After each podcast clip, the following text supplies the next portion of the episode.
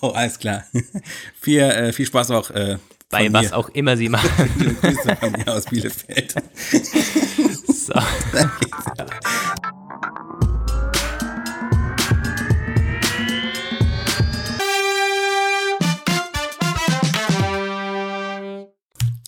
Hallo Welt, heute ist Samstag, der 16. Der 16. März. Jedenfalls Folge Episode 9, oder? 9. Ja, immerhin ja. das bringen wir heute zusammen ähm, auf einen Nenner. Das ist doch schon mal ein, ein sehr, sehr guter Start. Und wir haben, wie ich schon gehört habe von Roman, ein oberflächliches Thema heute und bei mir so ein bisschen, ja, das ist schon so ein bisschen gesellschaftskritischer. Ja, auf jeden Fall, glaube ich, abwechslungsreich und spannend wieder mal. Aber bevor wir mit der Schätzfrage auch gleich durchstarten, wir haben noch eine Mail, die wir uns also ich habe auch so ein bisschen übersehen vom guten Felix, der hat uns zu Folge 7 schon geschrieben damals. Und zwar meint er ähm, zu den Themen, das war damals hatten wir über die, über die Leute auf der Straße und über die Supermärkte gesprochen. Er meint, ich bin gegenüber Leuten auf der Straße, vor allem denen, die etwas von einem wollen, auch eher abgeneigt. Wenn diese Leute mich dann aber verfolgen und bedrängen, dann endet es trotzdem meistens damit, dass ich ihnen doch Geld gebe oder ihre Zeitung abnehme. Beispiel, ähm, in London, da hat mich ein Rapper äh, dermaßen an, an, an seine Fersen geheftet und so lange nicht aufgehört, mich zu belabern, dass ich seine CD abgenommen habe und ihm abgekauft, nehme ich mal an, und ihn mit einem Geldbetrag supportet habe. Sowas nervt total, da kann ich dann aber gar nicht entschlossen Nein sagen. Bin übrigens bald in Paris und werde mich vor den Gehörlosen hüten. Ein Zwinker-Smiley. Ja, das würde ich dir raten. da, da, muss ich jetzt gerade einwerfen, eine ähm, ne, ne Story. meine, meine Straßenstories sind ja schon, sind ja schon berüchtigt. Nee, das war äh, vor der U-Bahn äh, letztens, also, also am, am U-Bahnsteig, da kam jemand, zwei so, so Frauen kamen daher, ähnlich wie damals in Paris, so eher jüngere, haben irgendwie kaum nicht gut Deutsch gesprochen und meinten auf so einem Stadtplan, das war gar kein Stadtplan, aber irgendwie, also ganz komisch, sie würden irgendwie so, so, so einen Ort nicht finden. Hab dann zuerst noch so ein bisschen den Hilfsbereiten gespielt und gesagt, aber hinten schon ein Handy festgehalten. gedacht, was ist das wieder für eine Geschichte? Ähm, und dann, aber also ich bin dann, hab ziemlich schnell gecheckt, okay, dass die, die reden von, von irgendwas, die, die wollen nichts außer. Und dann war ganz spannend, ich habe mich dann umgedreht und gesagt, nö, tschüss. Und es kamen wieder zwei Frauen auf mich zu, so ein paar Meter weiter, haben genau denselben Zettel in der Hand und ich dachte mir schon, ja geil, hier wieder so eine Masche hier aufziehen, ja. wunderbar. Also die gibt es überall, sogar in Wien, wo man immer sagt, es sei so sicher. Ja, ähm, ja, ich, also ja, Bielefelder, Bielefelder äh, Bettler sind nicht so kreativ. Die sind eigentlich relativ äh, klar zu durchschauen. Da gibt's keine raffinierten Maschen. Wobei, wir haben immer uns so Punker, die äh, sind zumindest noch so ein bisschen, äh, da kann man wenigstens mal ganz kurz im Schritt innehalten und sagen so, okay, äh, zumindest ein netter Versuch. immerhin, immerhin. Ja, und das, das Ding zum Supermarkt, ja, können wir vielleicht nächstes Mal vorlesen, das zu unseren, zu unseren Hörern. Ähm, Nochmal der Aufruf, falls euch die heutigen Themen wieder interessieren, falls ihr da irgendeinen Einwurf habt, schreibt uns gerne ein paar nette Zeilen über Instagram, über Twitter oder per Mail. Lesen wir wie immer sehr gerne vor. Und so. auch auf iTunes. Also wir haben immer noch einen ah, extremen ah, Mangel an iTunes-Rezensionen. Also wenn ihr euch mal also kurz ein paar Minuten, eine Minute Zeit nehmt, bei iTunes was äh, Sterne, Sterne zu geben. Das wäre super nett natürlich. Das wäre echt gut. ja, aber immerhin so 20, 30 Bewertungen haben wir, glaube ich, mittlerweile schon, wenn man Deutschland, Österreich zusammenzählt. Ähm, also immerhin. So, ähm, dann starten wir jetzt aber mit der Schätzfrage. Die berühmte, berüchtigte. Ich habe mir eine ja, gut ausgedacht. Ich habe es von einer Internetseite und die lautet, seit wann herrscht in Deutschland die Gurtpflicht für Pkw auf dem Rücksitz? Also vorne ist ja schon relativ lange so, aber äh, auf dem Rücksitz, ich kann mich da immer wieder an, an meine Eltern erinnern, die dann auch schon öfters gesagt, also früher hatte man das auch nicht oder die Großeltern sind das dann meistens. Ähm, ja, seit wann ist das denn wirklich Pflicht, auch gesetzlich? Ähm, also ich weiß, dass das, dass das normale Anschnallen so vorne, das ist auch gar nicht so unendlich lange her. Ich glaube, das mhm. war, ich, es gibt ja noch so Oldtimer ohne Gurte auch tatsächlich. Ja, ja, Und die stimmt. sind, okay, also ich gebe mal einen Tipp ab. Ich sage mal 1958. Hm, Ah, ich glaube. 58. Ich, hm, ich glaube, es ist deutlich, ich, es ist nochmal deutlich später gewesen, glaube ich. Ich glaube 1970 herum sogar. 1970, würde mich gar nicht wundern. Hm, schauen wir nochmal nach. Ja, schau, 1984. Das ist ja der oh, Wahnsinn eigentlich. Krass. Das ist echt der Wahnsinn. Würde man sich heute nicht mehr äh, vorstellen können. Aber nee. das ist so, ja. Gut, ich meine, dadurch erklärt sich vielleicht auch, warum früher so viele Leute umgekommen sind im Auto. Das ist Tja, 1.8.1984 in Deutschland die Gurtpflicht für Pkw auf dem Rücksitz. Ja, heißt, ich Gut. bin mal wieder so ein bisschen näher dran. Dann leg mal los. Irgendwann musst du mal die Schätzfragen ähm, raussuchen, sonst irgendwann. Ja, ich weiß. Das, ich, das aber die werden dadurch, glaube ich, nicht besser. Also ich meine, ich, meine Antworten werden dadurch nicht besser, meine ich. Naja, das, das ist natürlich so. Aber vielleicht irgendwie unterbewusst äh, lege ich mir Fragen raus, wo ich zumindest irgendwo ein bisschen Ahnung habe. Aber hey. Ja, mein heutiges Thema äh, inspiriert von einem YouTube-Video tatsächlich, das ich vorgestern, glaube ich, noch so abends ähm, angeschaut habe.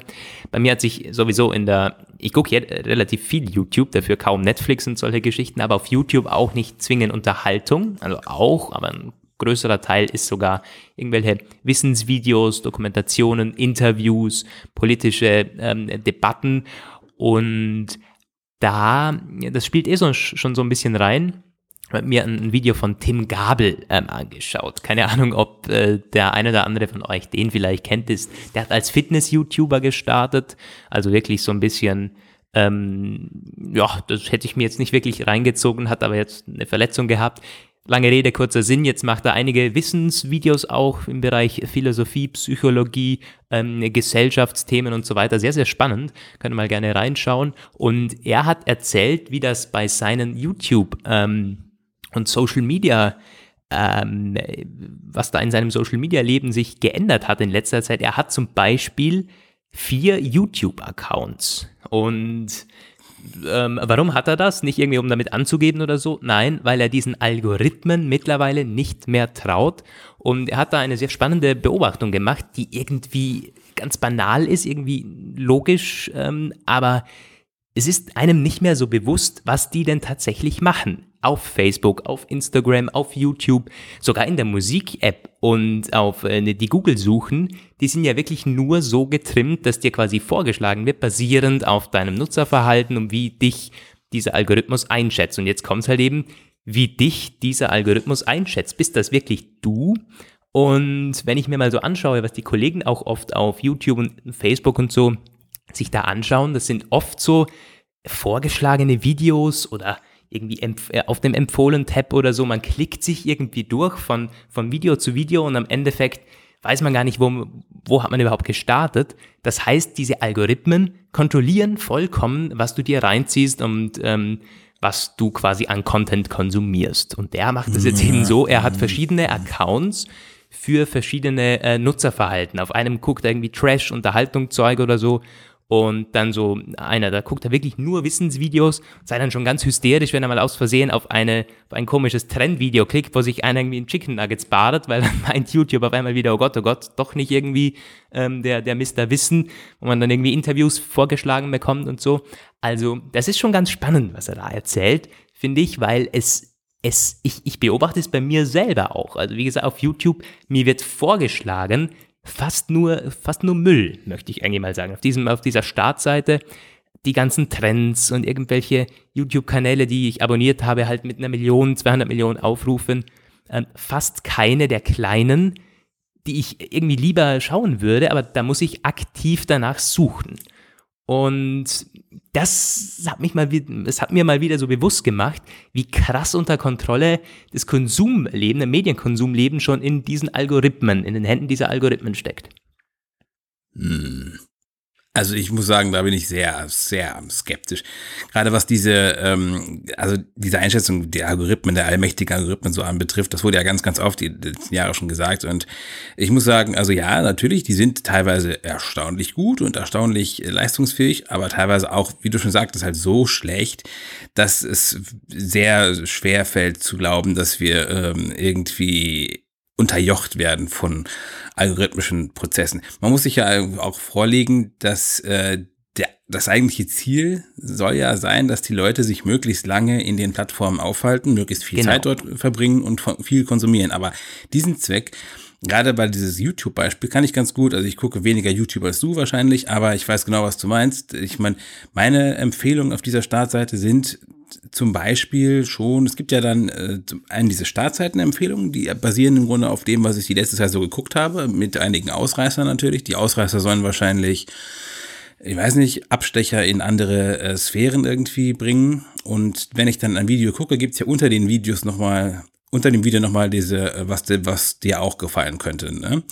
Und das zum Beispiel finde ich so schlecht. Also das äh, gibt ja immer so zehn Vorschläge oder so, keine Ahnung, mal mehr, mal weniger, sind irgendwie teilweise so fünf bis sechs passen nur zu dem, zu dem Thema des Videos und dann welche, die halt gar nichts damit zu tun haben und die ich auch niemals gucken würde. Und das bringt bei mir eher ähm, also ich weiß genau, dass man eigentlich selbst suchen muss. Der Algorithmus, wenn er das Ziel hätte, einem das zu liefern, was man sehen möchte, hat er komplett versagt. Mhm. Jetzt weiß ich allerdings auch von Amazon, dass es diesen sogenannten Creepiness-Effekt gibt, dass Amazon also weiß, wenn die Empfehlungen zu gut sind, dann kriegen die Leute, kriegen die Leute Gänsehaut und wollen irgendwie nicht mehr glauben, dass sie, dass das, dass das, der, dass das die Guten sind. Und deswegen baut Amazon dem Vernehmen nach absichtlich Fehler ein und macht falsche Empfehlungen oder schlechte Kaufvorschläge, um den Leuten halt zu suggerieren, dass es nicht so perfekt funktioniert. Keine Ahnung, ob das stimmt. Aber wenn es so ist, muss ich ganz klar sagen, sollen Sie damit aufhören. Ich möchte gute Empfehlungen haben. Verdammt normal. Also ich meine, ich bin ja bereit, alles zu kaufen, was man mir sagt. Aber dann sollen Sie bitte auch vernünftige Artikelvorschläge bringen. Mhm. Also das mit YouTube, dass die teilweise schlechte Vorschläge haben, kann ich bestätigen.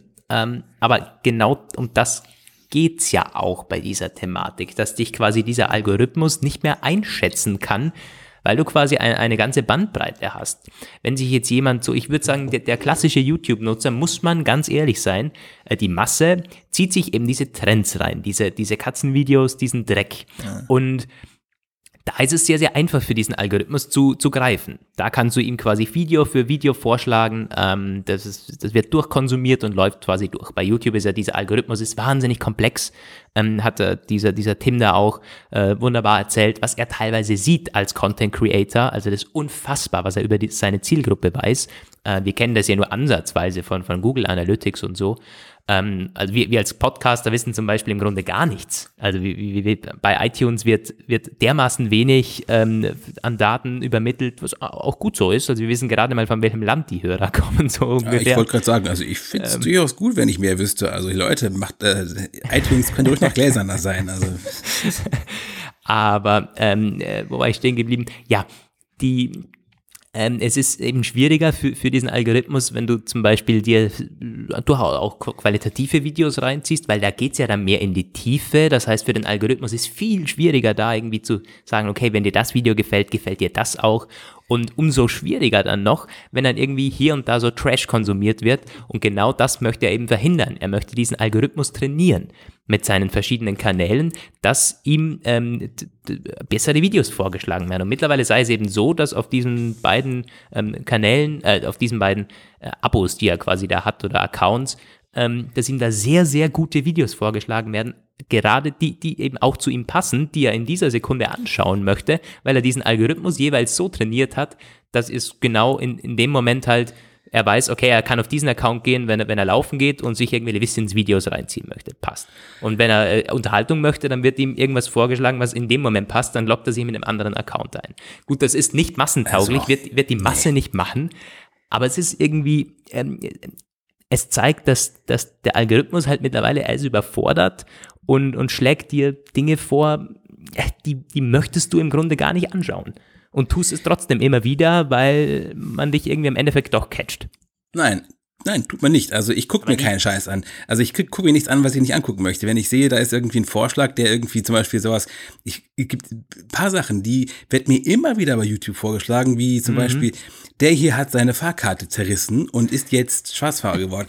Keine Ahnung. Ich habe da nie, nie, es gibt keinen Zusammenhang. Also ich kann, äh, ich kann bei den allermeisten Vorschlägen ziemlich genau äh, nachvollziehen, wie der Algorithmus da funktioniert. Mhm. Und ich muss auch ganz ehrlich sagen, das mit den vier Accounts finde ich mega umständlich, wäre mir viel zu umständlich. Ich mache einfach vier Playlisten und immer wenn ich dann eine mache, dann kann ich darauf setzen, dass dann Vorschläge kommen, die dann einigermaßen dazu passen. Ich gehe doch nicht immer in einen anderen Account rein, ich meine gut. Aber ähm, so oder so. Und ähm, da hast du halt manchmal diese Sachen bei YouTube so, wo das, das sind halt irgendwelche extrem reichweitenstarken Populärclips von diesen komischen Trash-Content-Produktionsdings. Äh, ich weiß nicht, die werden wahrscheinlich durch ihre Reichweite da reingespült, aber weißt du, das sind so schlechte Sachen, die sind schon so schlecht vom Titel her, da kann ich also mhm. niemals, niemals durch da reingucken. Also das Und Ding es, ist. Der wird auch nicht cleverer dadurch, der Algorithmus. Also. Ja, wir beide sind da wahrscheinlich eh so ein bisschen äh, über und, und ich, ich würde auch den meisten Podcast hören, also auch euch da draußen es zumuten, dass ihr da quasi klug genug seid, irgendwie selber aktiv zu suchen oder so, aber es gibt halt, wie gesagt, die Masse macht das einfach nicht mehr und ich finde das gefährlich. Ich bin nicht einer, und das ist auch die Aussage nicht gewesen von, von diesem Tim, dass da irgendwie was kontrolliert wird oder dass wir unterjocht werden oder dass Content vorgesetzt wird. Nee, aber ähm, die, die Leute sind in so einer Abwärtsspirale, wo sie Dinge konsumieren, die quasi immer schlechter werden von der Qualität her und sie kommen da nicht mehr raus, weil nichts mehr anderes vorgeschlagen wird und sie zu faul sind, selber zu suchen. So in der Art. Da würde ich zustimmen. Und das ist gefährlich, also das ist wirklich gefährlich. Hast du dir mal zum Beispiel auf Facebook diese, wenn du dir, wenn du dir da ein Video reinziehst, ja, ja, dann ja sofort, es ist Autoplay mittlerweile bei YouTube auch so, dann kommt das nächste und das nächste und das sind, die werden immer dümmer. Also ich bin da also letztens also mal reingeraten, sagen, die werden immer dümmer, diese Videos. Es ist unfassbar das wollte ich eher ansprechen, Facebook, die das, also ich, ich gucke bei, bei Facebook, ich gucke gar keine Facebook-Videos, aber meine Freundin wieder muss mal wieder herhalten dafür. Ähm, also hier, ich, ich meinte schon letztens, ich soll damit aufhören, ständig irgendwelche Beispiele von ihr zu bringen. Aber die, die guckt tatsächlich diese Facebook-Videos und wenn wir das so zusammen irgendwie im Bett am Rumgammeln sind, dann hat sie dieses Autoplay. Und, und da muss ich halt auch sagen, ähm, es ist es kommt schon sehr darauf an, welche, wie soll ich sagen, welche Ausgangshöhe an Qualität das ja, hat. Das ist so, also wenn sie ja. zum Beispiel anfängt mit einem relativ äh, guten, soliden deutschen Comedian, der irgendwie ganz brauchbares Zeug macht, dann kommt danach nicht unmittelbare Gülle irgendwie, sondern das bleibt dann in etwa auf diesem Level. Also der, der weiß dann schon irgendwie, wenn du jetzt zuerst irgendwie Hirschhausen angeguckt hast oder so, dann kommt danach jetzt nicht irgendwie, ähm, diese Brüste sind unfassbar oder so. Also ähm, Das aber es wird hin. nicht besser. Also ich nee, weiß nicht. Besser wird's nicht. Nee. Es ist, also ich habe, ich beobachte das auch oft bei Kollegen oder so. Also die sind sehr, sehr, sehr oft noch auf Facebook mit diesen Videos unterwegs und da werden halt, da werden Dinge angeschaut. Ich, ich frage dann auch meistens, was guckst du dir da eigentlich an? Also äh, und es, es sind sehr, sehr, sehr kluge Leute, die studieren irgendwie keine Ahnung was und deshalb ich frage mich dann schon teilweise, ob das dann wirklich irgendwie die, die, die echte, gute Unterhaltung ist. Aber naja, ähm, was habe ich mir noch aufgeschrieben? In dem Zusammenhang ganz auch noch ganz spannend. Anmerken? Ja, ja. Diese Sache mit den, ähm, also ich finde das genauso irritierend teilweise, dass äh, gestandene Menschen mit viel Gehirn so äh, konsumieren. Aber wenn man jetzt denkt, das wäre schlimmer geworden, fällt mir immer ein, dass ich zum Beispiel vor zehn Jahren eine gute Freundin hatte, die jetzt irgendwie Karriere in der Unternehmensmanagementberatung gemacht hat und einfach definitiv, und die hat den ganzen Nachmittag damit zugebracht, nach, dem, nach der Uni äh, verklagt mich doch zu gucken oder ja, so. Also yeah, diese ganz, ganz miesen, miesen pro-sieben Nachmittagsinhalte, wo ich auch immer gesagt habe, so ganz im Ernst, du bist doch nicht völlig blöde oder doch, vielleicht irre ich mich auch, aber warum tust du das? Und das war irgendwie 2006 oder so. Da meinte sie, ja, das ist einfach für mich äh, eskapistische Zerstreuung, die ich irgendwie brauche. Also scheinbar, ähm, bevor es YouTube gab, gab es Privatfernsehen und Privatfernsehen hat mindestens genauso viel dazu beigetragen, den allgemeinen Durchschnitts-IQ um 50 Punkte zu senken. Ja, gibt's ja immer noch und oft sind diese Serien und Videos dann genau von diesen von RTL und Co. produziert, die da dann viral gehen. Ähm, aber das, das würde ich auch komplett unterstreichen. Das war in unserer Klasse auch äh, so, die, die mitunter die, die Klassenbesten haben sich diese Dinge in der Freizeit reingezogen, wo ich mir denke, what the fuck? Also Aber naja, ähm, das äh, wäre vielleicht mal so ein anderes Thema. Ja. also, könnte man schon fast eine eigene Episode drüber machen. Äh, was in den Zusammenhang auf jeden Fall reinspielt, was ich noch erwähnen möchte, ist die, die, die Blasenbildung, die berühmte auf diesen Plattformen. Die wird natürlich kaum mehr, also bei mir ist ein sehr, sehr gutes Beispiel. Ich bin zum Beispiel auf Facebook in, in sehr vielen Tesla-Gruppen drinnen. Und habe auch äh, Technologieseiten geliked aller, aller Art, bin, bin Apple interessiert, Apple-Fan und es müsste schon sehr, sehr viel passieren, dass halt da sehr Tesla-kritisches oder sehr Apple-kritisches ja. mir vorgeschlagen wird. An Artikeln, an Meinungen und so. Und auch sehr, sehr gefährlich. Ich meine, das ist ein bekanntes Phänomen.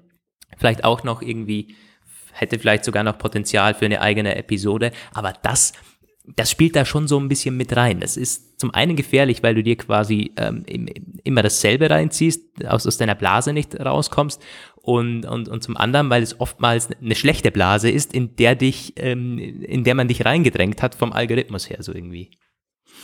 Das ist sicherlich also ein ganz, ganz kompliziertes Thema. Ich habe auch, ich habe, also als dieses Konzept der Filterblase vor ein paar Jahren aufkam, ähm, fand ich das genauso irritierend und verstörend äh, wie die meisten sicherlich und wie du es eben auch ein bisschen skizziert hast. Ich habe damals auch letztens, gibt es auch einige neue Erkenntnisse mittlerweile, dass sie ähm, die, die Blasenbildung gar nicht so äh, ausgeprägt ist oder so gefährlich, wie man sich das vorstellt. Sie ist eher so eine latente ähm, äh, Bedrohung quasi, also man, eine Bedrohung der eigenen Denkvielfalt. Wenn man sich dessen bewusst ist, kann man dem schon entgehen.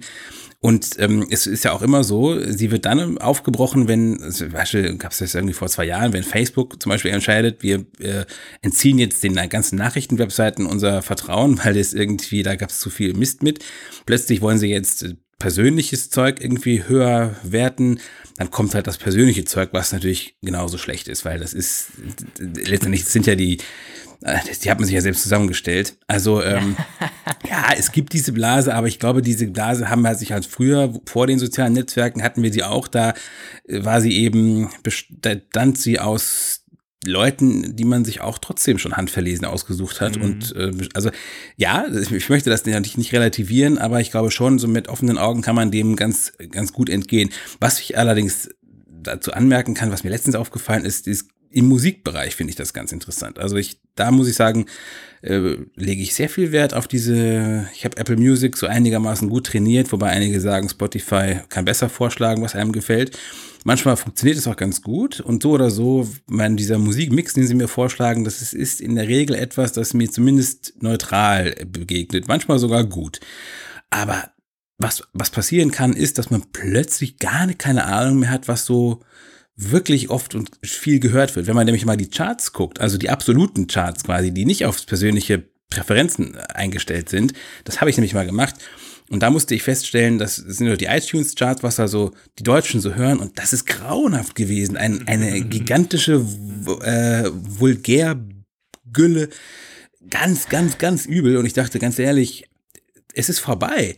Also ähm, Aber das, da, hat, das hat mich richtig sagen, erschrocken irgendwie. Also. Sehr, sehr gut, dass du das, dass du das Beispiel bringst. Habe ich ja anfangs auch ganz kurz, ge, kurz gesagt. Plattformen, unter anderem Musikstreaming-Dienste.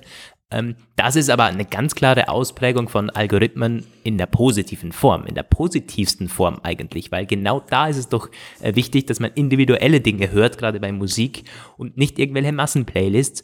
Und ich kann dir da vollkommen zustimmen. Ich bin seit ich äh, einen Musikstreaming-Dienst abonniert habe, ist bei mir auch Apple Music, hatte davor aber auch kurz Spotify. wüsste gar nicht, wer jetzt da besser vorschlägt oder so. Also ich, das ist, glaube ich, gerade schon irgendwie egal. Ähm, aber es ist wirklich so, dass mich, dass sich mein, mein Musikverhalten, mein Hörerverhalten komplett verändert hat. Zum einen höre ich viel mehr Musik und zum anderen ähm, Dinge, die dann teilweise, wenn ich es auf YouTube nachschaue, irgendwie 2000 Aufrufe oder so haben und ich denke mir, ja. das gibt's doch nicht. Das ist irgendwie und dann am besten sind immer die Kommentare unten, äh, die, die sagen, äh, das ist der beste Song, den sie irgendwie je gehört hatten, keine, warum das nicht mehr Aufrufe hat oder so. Und das ist irgendwie schon cool. Das ist schon ziemlich geil. Das kann man so sehen, aber man kann es auch äh, etwas kritischer sehen. Also ich zum Beispiel war deswegen erschrocken, weil ich dachte, Menschenskind, also die Algorithmen, die haben mich in so eine gewisse Wohlfühlstimmung versetzt, wo ich denke, ach Mensch, ist ja gar nicht so schlimm irgendwie. Es kommt noch gute Musik raus, es ist, man, die man gerne hört so und äh, der allgemeine Kulturverfall scheint gestoppt. Ein Teufel ist er. Wenn man mal ins Radio ist oder ins das, was quasi den Leuten aufs Maul schaut, beziehungsweise in die Ohren sozusagen, merkt man, der Kulturverfall scheint sich im Gegenteil noch zu beschleunigen. Nur der Algorithmus hat mich quasi ein bisschen in meine flauschige ähm, alles ist gut Parallelwelt gepackt irgendwie. Und da wusste ich nicht, dass die Leute die ganze Zeit äh, sowas hören. So was. Ach, das wäre doch auch mal ein super Thema, so ähm, Radio und Musik, allgemein Radio. Das war unser, Weißt du noch, das, das war einer der Themen, warum wir Hallo Welt überhaupt starten wollten. Äh, Werbung im Radio und, und, Musik im Radio und so muss ich mir gerade mal notieren. Aber ja, stimme ich, stimme ich dir schon zu, kann man kritischer sehen, aber äh, ich sehe das positiv. Also ich meine, mir bringt's was und jeder ist im Grunde, kann, kann sich ja auf diesen Algorithmus verlassen. Wenn die Leute das hören wollen, was in den Charts ist, und ich muss sagen, oftmals sind auch gute Lieder in den Charts. Klar, du darfst dann wahrscheinlich nicht auf den Text hören oder so, der ist dann oft Englisch, dann geht es ein bisschen besser, den irgendwie auszublenden. Aber äh, ich höre auch hier und da Charts oder irgendwie Popmusik, die da gerade drinnen ist. Aber eben ähm, vermehrt auch Dinge, die mir vorgeschlagen werden und ein bisschen seltener, individueller sind. Ähm, ja, eine positive Auswirkung der Algorithmen, das stimmt schon. Ja. Aber es wird auch da schwierig, glaube ich. Ähm, man, man verliert ein bisschen, also gab beim, beim Musikthema, man verliert ein bisschen den Bezug zu Musik, dass man quasi neue Dinge aktiv sucht, dass man schaut, hey, was ist von dem Künstler letztens rausgekommen, den finde ich ganz cool, sondern man schaut irgendwie, was ist gerade in den Playlisten angesagt, die mir sowieso vorgeschlagen werden das ist da so, das ist eher das, was ich kritisch sehe im Musikbereich. Nicht, dass man irgendwie jetzt, dass die, dass, dass die Masse Blödsinn hört, weil da muss ich sagen, da bin ich eigentlich ein, ein Vertreter, der sagt, die sollen doch hören, was sie wollen. Das ist in, in etwa so, so, so klug wie über die Lieblingsfarbe zu streiten. Musikgeschmack ist eben individuell, wenn das. Aber wenn das ganze Land Bushido hört, ist das nicht mehr individuell, dann ist es ein ernstes, ein ernstes, ernstes Untergangszeichen. Dann ist es quasi, dann sind wir morgen alle tot. Also, Ach was, das ist ja also, wenn, natürlich, ich würde es mir nicht anhören, aber bei Musik bin ich mittlerweile so weit, weil ich gerade auch schon oft Gegenwind für meinen Musikgeschmack bekommen habe, dass man eben sagt, ja, hör doch, was dir gefällt. Ich meine, die Leute hören ja nicht nur, weil es denen vorgesetzt wird, sondern es muss denen ja auch gefallen, sonst würden die abschalten. Also die meisten ja, mal. Das, das traue ich den Leuten schon noch zu. Also äh, eine Sache, das, äh, was, was, du gemeint hast, das stimmt auch. Also ich erlebe das teilweise auch, wenn man zu lange einfach nichts Neues äh, mit Sternchen versehen hat oder so und nicht in sein eigenes Archiv geguckt hat quasi und da ein bisschen durchgestöbert hat, dann verarmt diese Vorschlagswelt irgendwann und man kriegt dann immer nur das, denselben Aufwasch von Sachen, die halt schon tausendmal in diesen Top-Listen aufgetaucht sind. Deswegen gehe ich teilweise auch mal, es ist ein bisschen so eine Sache der, der, der Faulheit. Ne? Man kann ja dann zum Beispiel auch einfach mal so einen Künstler anklicken, der einem gefallen hat und gucken, was der noch so hat. Mhm. Aber das muss man, man eben dann schon wieder aktiv machen. Das nimmt einem dann nicht ab. Das ist aber das ist schade, weil es viel zu wenig passiert. Mir ist auch oft so, dass ich die Lieblingslieder, die ich quasi immer in der Playlist höre, dass ich gar nicht weiß, wie, wie die heißen. Bestes Beispiel, wenn bei diesen vorgeschlagenen, ich glaube, der neue Musikmix bei Apple Music wird zum Beispiel wöchentlich aktualisiert und da steht ja. noch oben in der Beschreibung, speicher dir deine Favoriten, weil es jeden Freitag neu kommt. Ist mir schon öfters passiert, dass ich irgendwie mit Mühe in den iTunes-Verlauf am Mac gehen musste, weil da wird es teilweise gespeichert, was man sich anhört. Ähm, Gute um Sache. Um überhaupt zu wissen, wie, wie heißt dieser verdammte Titel. Ich weiß nicht der Künstler, ich weiß nicht den Titel, aber ich will das verdammte Lied hören. Ich meine, das ist schon auch schade, dass man den Bezug dermaßen verliert. Das musste, gut, dass du es gesagt hast. Das ist mir schon oft passiert, dass ich wusste, ja. in meinem neuen Musikliste ist eine Sache, die irgendwie sehr schön war und dann war sie schon wieder weg, weil wieder Freitag war und dann war, hat das schon wieder rausgeworfen. Das ist wirklich, äh, aber du kannst beim Mac rechts gibt's diese, die, diese Taste, also rechts neben dem Player, da kannst du die letzten 50 oder so, die letzten 100 Lieder anhören. Ist oft halt auch schon wieder drüber, weil du zu viel gehört hast, aber da wird's gespeichert immerhin, ja. Gut, bevor wir jetzt als wieder in die, in die Apple-Richtung abdriften, schauen wir schnellstens heiter weiter. Heiter weiter ja. mit Romans Thema. Ich bin schon ganz gespannt. Es soll oberflächlich werden oder wie? Also. Ja, es, es wird noch oberflächlicher werden. ähm, mein lieber Lukas, hast du schon mal per Messenger Schluss gemacht? also speziell über, über Facebook oder wie? Also Egal Messenger. welcher. nee, vielleicht mitgeholfen, aber so ja. quasi äh, komplett nicht. Nee, nee.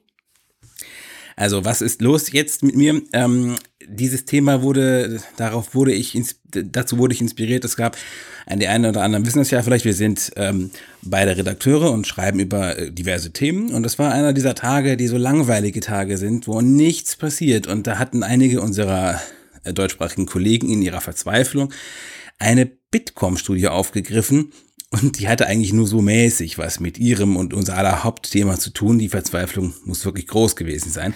Da ging es nämlich darum, dass immer mehr Menschen per Messenger Schluss machen und es auch akzeptieren und legitim finden, das zu tun.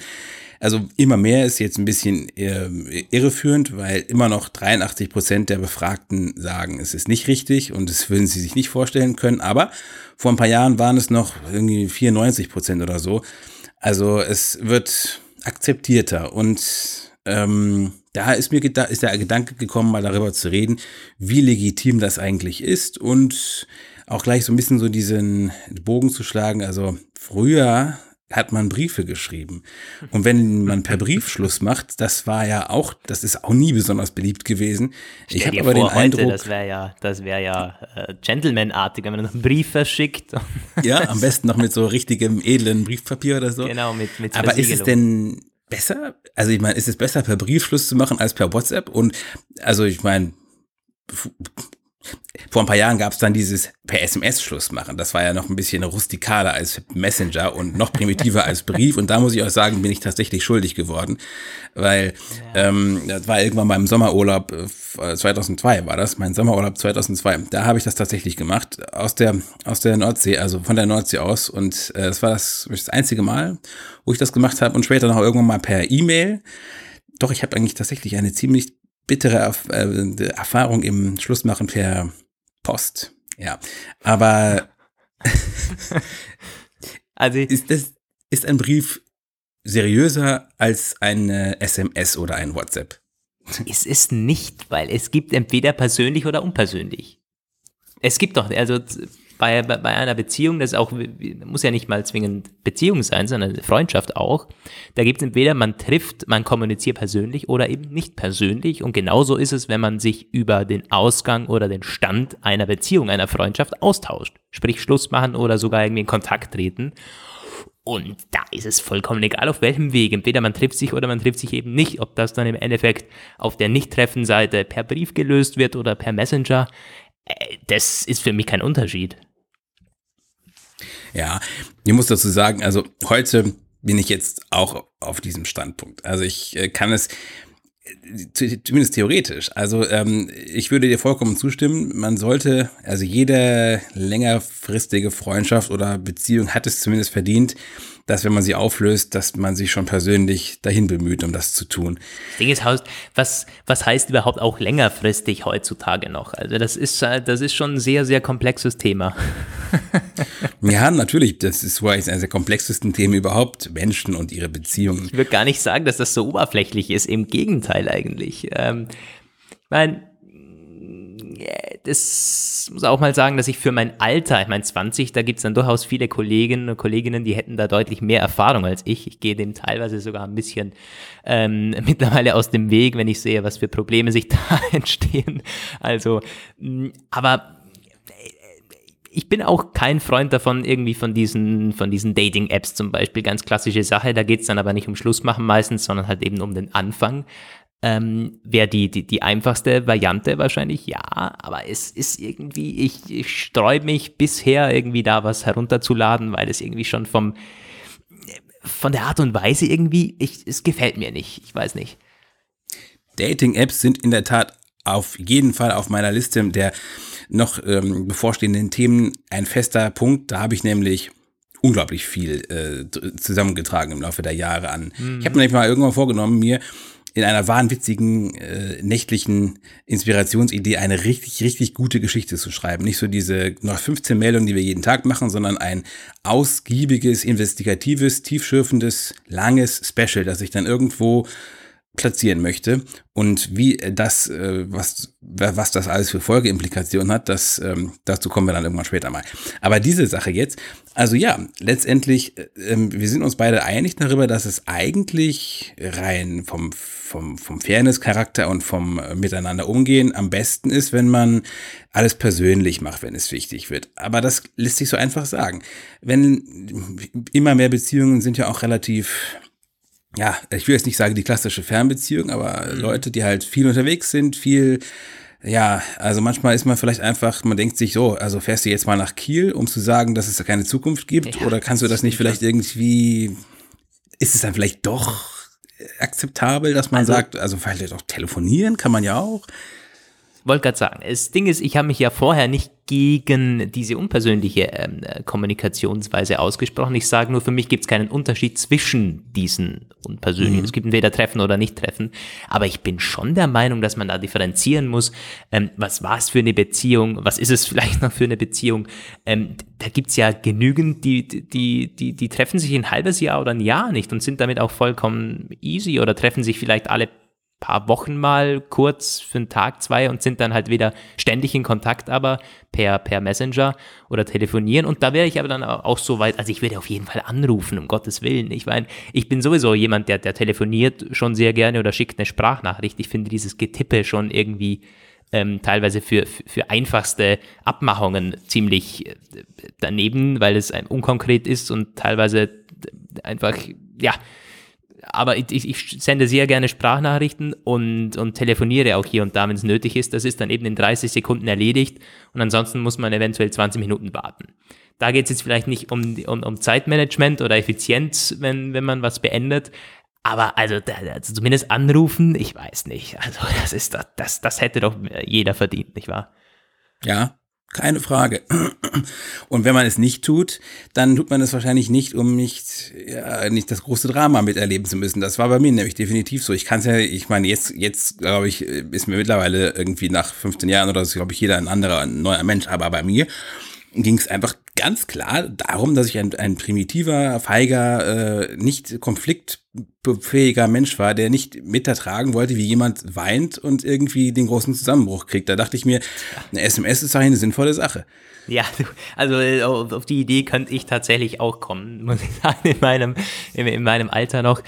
Hm, aber da kommt es auch wieder darauf an, nicht nur auf die Beziehung, sondern auch auf den Partner. Wie tickt der so? Oder hat der vielleicht in ähnlichen Situationen auch schon nur geschrieben? Kann ja für, ja. für viele Leute heute auch okay sein. Und wer weiß, wie ist das für die kommende Generation, wenn man sich ansieht, wie halt heute die 10-, 12-Jährigen kommunizieren, eben nur noch per, per Handy.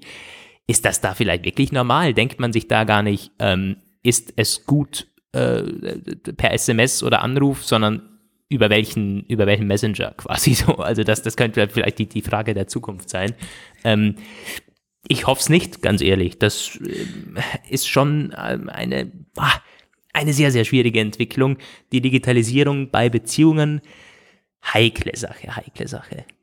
Ich hoffe es auch nicht, aber ehrlich gesagt, ich glaube es eigentlich auch nicht. Also ich meine, ich habe das ja äh, damals im Studium so ein bisschen äh, gemacht, äh, mit äh, erforscht so dieses Thema Medienpädagogik, was wir alle durchnehmen mussten und wo ich mal kurzfristig den Lehrer geben musste.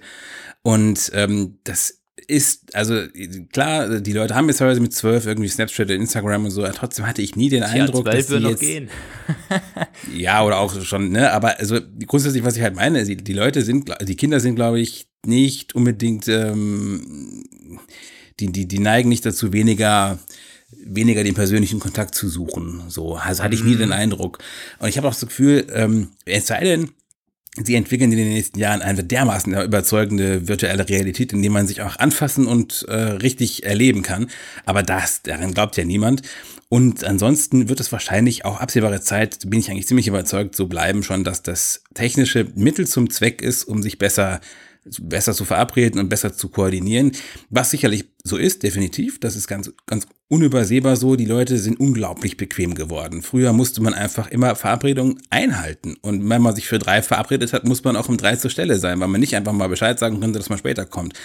Das hat mhm. sicherlich dazu geführt, dass viele Leute ständig zu spät kommen, weil sie ja also das ist definitiv so, das sehe ich bei mir halt auch so. Aber ich glaube nicht, dass sie sich effektiv deswegen weniger ähm, rausbewegen und weniger mit anderen Menschen auch direkt beschäftigen. So.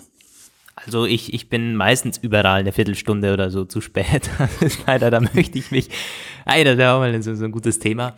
Ähm, apropos Be Bequemlichkeit, was mir da gerade eingefallen ist, auch im, im Hinblick, wie, wie, wie kommuniziert man dann, wenn man nicht quasi jeden Tag zusammen lebt, weil das ist gerade also bei jungen Leuten, ähm, der eine studiert da, der andere studiert da oder ist sogar noch in der Schule, während der andere arbeitet, so, man, man kennt es oder ist gerade irgendwie am anderen Ende des Landes und heute lernt man ja auch oft Leute kennen, die eben nicht in derselben Ortschaft sind und da irgendwie in denselben Tanzclub seit zehn Jahren gehen, ist halt einfach durch Internet so. Ähm, aber wie, wie da teilweise kommuniziert wird, also wir haben ja schon angesprochen, telefonieren. Es, oder, oder auch Sprachnachrichten, das ist doch viel besser, aber ich, beobachte es häufig irgendwie in, in, in Kollegen, Bekanntenkreisen, dass da irgendwie, das, die, die, die schreiben fast nur rote Herzen hin und her, so quasi irgendwie. Ah, zwei, ja, das ist der, der, der ganz, eine schreibt ganz zwei schlimm. Und dann kommen drei zurück oder so. Und ich denke mir, Ja, ja. das sind, das ist aber wirklich wahr. Man lässt sich da natürlich vielleicht auch vom Partner dann irgendwie so ein bisschen, äh, ein bisschen rein, äh, rein äh, leiern, aber da, da würde mir dermaßen, das, das, das geht doch nicht. Wa- Was, was hat das für eine Aussage? Also wenn man zumindest noch schreibt oder irgendwie das ausführt, in Worte fasst, aber per Emoji den ganzen Tag irgendwie noch was vorzugaukeln, also das ist wirklich, das ist, das geht gar nicht, muss ich wirklich sagen. Also jetzt ist es so, ich, weiß- ich weiß nicht, wie das, äh, wie das weitergeht, aber ich ähm, weiß, dass dieser Trend ist nicht neu. Ich weiß vor, wie lange ist das jetzt? Sechs Jahre müsste es her sein. Da gab es das ja ganz auch schon diese ganzen Emoji-Gewürge. Und meine damalige Verlobte hat mit ihrer Schwester, die deutlich jünger war, äh, die war damals, also die Schwester war damals irgendwie elf oder zwölf, war sie auch den ganzen Tag am Smilen, wie die das nannten. Also sie auch immer nur, immer nur Emojis hin und her schicken quasi. Und das hat mich auch schon damals wahnsinnig gemacht, weil es ist eine derart stumpfsinnige, geistlose Kommunikation, die einfach überhaupt gar nichts aussagt mehr. Und ich dachte halt auch so, ähm, das kann doch nicht, wird das irgendwann besser, geht das irgendwann weg? Und ich glaube letztendlich schon. Also ähm, einiges scheint auch darauf hinzudeuten, es gibt ja so verschiedene Betrachtungen von, von Sozial- und Gesellschaftsforschern, die halt auch versuchen, den ganzen ähm, Kulturpessimisten entgegenzuhalten, dass im Laufe der Zeit werden die Leute dann schon ein bisschen ernster. Also wenn sie dann irgendwie, hoffe ich zumindest, wenn sie 20, 21 sind, dass sie dann noch ein bisschen mehr als nur ein paar Emojis zusammenbringen. Mm, Ja, stimmt schon, aber äh, was. äh, hm, Das Ding ist halt, äh, ich, ich finde Emojis gut. Nicht, nicht falsch verstehen. Ich finde Emojis gut, weil gerade wenn man nur Text schreibt, weiß man ja oft nicht, also ich meine, wie, wie meint er es tatsächlich vom Tonfall her und so klar. weiter und als so fort. Das, das unterstützende kann man nicht Kommunikation ist die super. ja, aber es muss auch nicht in jeder Nachricht hinten noch zwei rote echt, also ich- das verstehe ich nicht oder sogar nur ein Herz. Also das ist halt also wirklich sehr sehr stumpf. Aber naja, und dann, wenn man, wenn man Schluss macht, dann kommt das Zerbrochene und das war's dann. Und dann der andere schickt so Daumen hoch. Also Das hast du jetzt wunderbar den Bogen zurückgeschlossen. Ich würde Ja, auch ja. fast sagen, das ist letztendlich ein wunderbares Schlusswort. Ich habe gerade den Kaffee auf. Äh, ich meine, ich habe den letzten, ich habe den Kaffee leer. Und, ähm, ich, ich glaube, wir können es an dieser Stelle auch abrunden und abschließen. Ja, ähm, ist ein, äh, wir haben es angeschnitten. Ich glaube, das Thema wird, wird uns bestimmt noch verfolgen im Laufe des, der, Hallo-Welt-Geschichte. Ähm, Dating, Online-Dating, äh, Beziehungen vielleicht.